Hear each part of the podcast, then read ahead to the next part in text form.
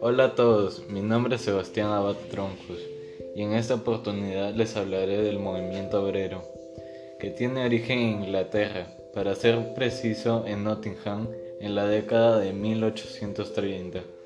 La industrialización originó muchos problemas sociales, lo cual trajo consigo una nueva ideología, que se basaba en derechos de los trabajadores u obreros que vivían en condiciones muy nefastas.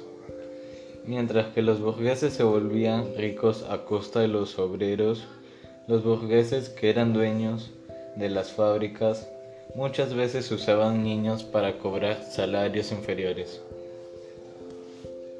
Los trabajadores eran expuestos a jornadas de trabajo de más de 12 horas. Para realizar este podcast se ha tomado información del Google académico par, a 1972, Historia del movimiento obrero y de Nueva Sociedad, la conflictividad social del movimiento obrero. Estos textos me ayudaron a comprender la situación que se vivió en esta época. Bueno, siguiendo con el tema, muchos obreros empezaron a dirigir sus reclamos a los empresarios y así se formó el sindicato, un movimiento de resistencia contra el capitalismo.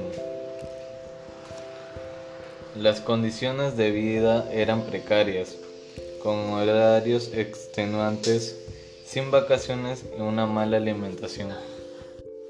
Para los burgueses, los trabajadores eran sustituibles y no los consideraban como personas.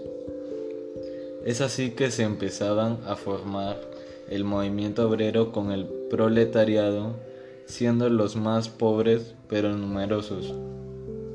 Este movimiento obrero estuvo dividido en fases. Primera fase, el ludismo. Eran manifestaciones obreras, las cuales se basaban en la destrucción de las máquinas. Por esto llevaba a los despidos.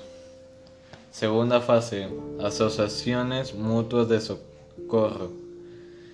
Eran como seguros para ayudar a los trabajadores en caso de enfermedad o muerte, ya que no tenían cobertura de protección o un seguro. Esto lo hacían los trabajadores para ayudarse entre sí. Tercera fase. Sindicato obrero. Grupo de trabajadores que defendían sus derechos y pedían mejorar salarios a los patrones. Cuarta fase. Cartismo y partidos políticos. Aquí ya no se dirigen al dueño de la fábrica, sino al Estado o al Parlamento para mejorar las condiciones de trabajo. Quinta fase. Las internacionales obreras. Se buscaba internacionalizar los derechos obreros a lo largo del planeta. Buscaban la solución de los problemas del proletariado, ya que el problema era común para todos. Para finalizar este tema puedo decir que hoy muchos de estos problemas tuvieron solución ya que ahora sí existen leyes que ayudan a la gente obrera a no ser explotada. Sé que esto lo regula el Ministerio del Trabajo y si el dueño de una empresa no cumple es multado. Gracias por su atención.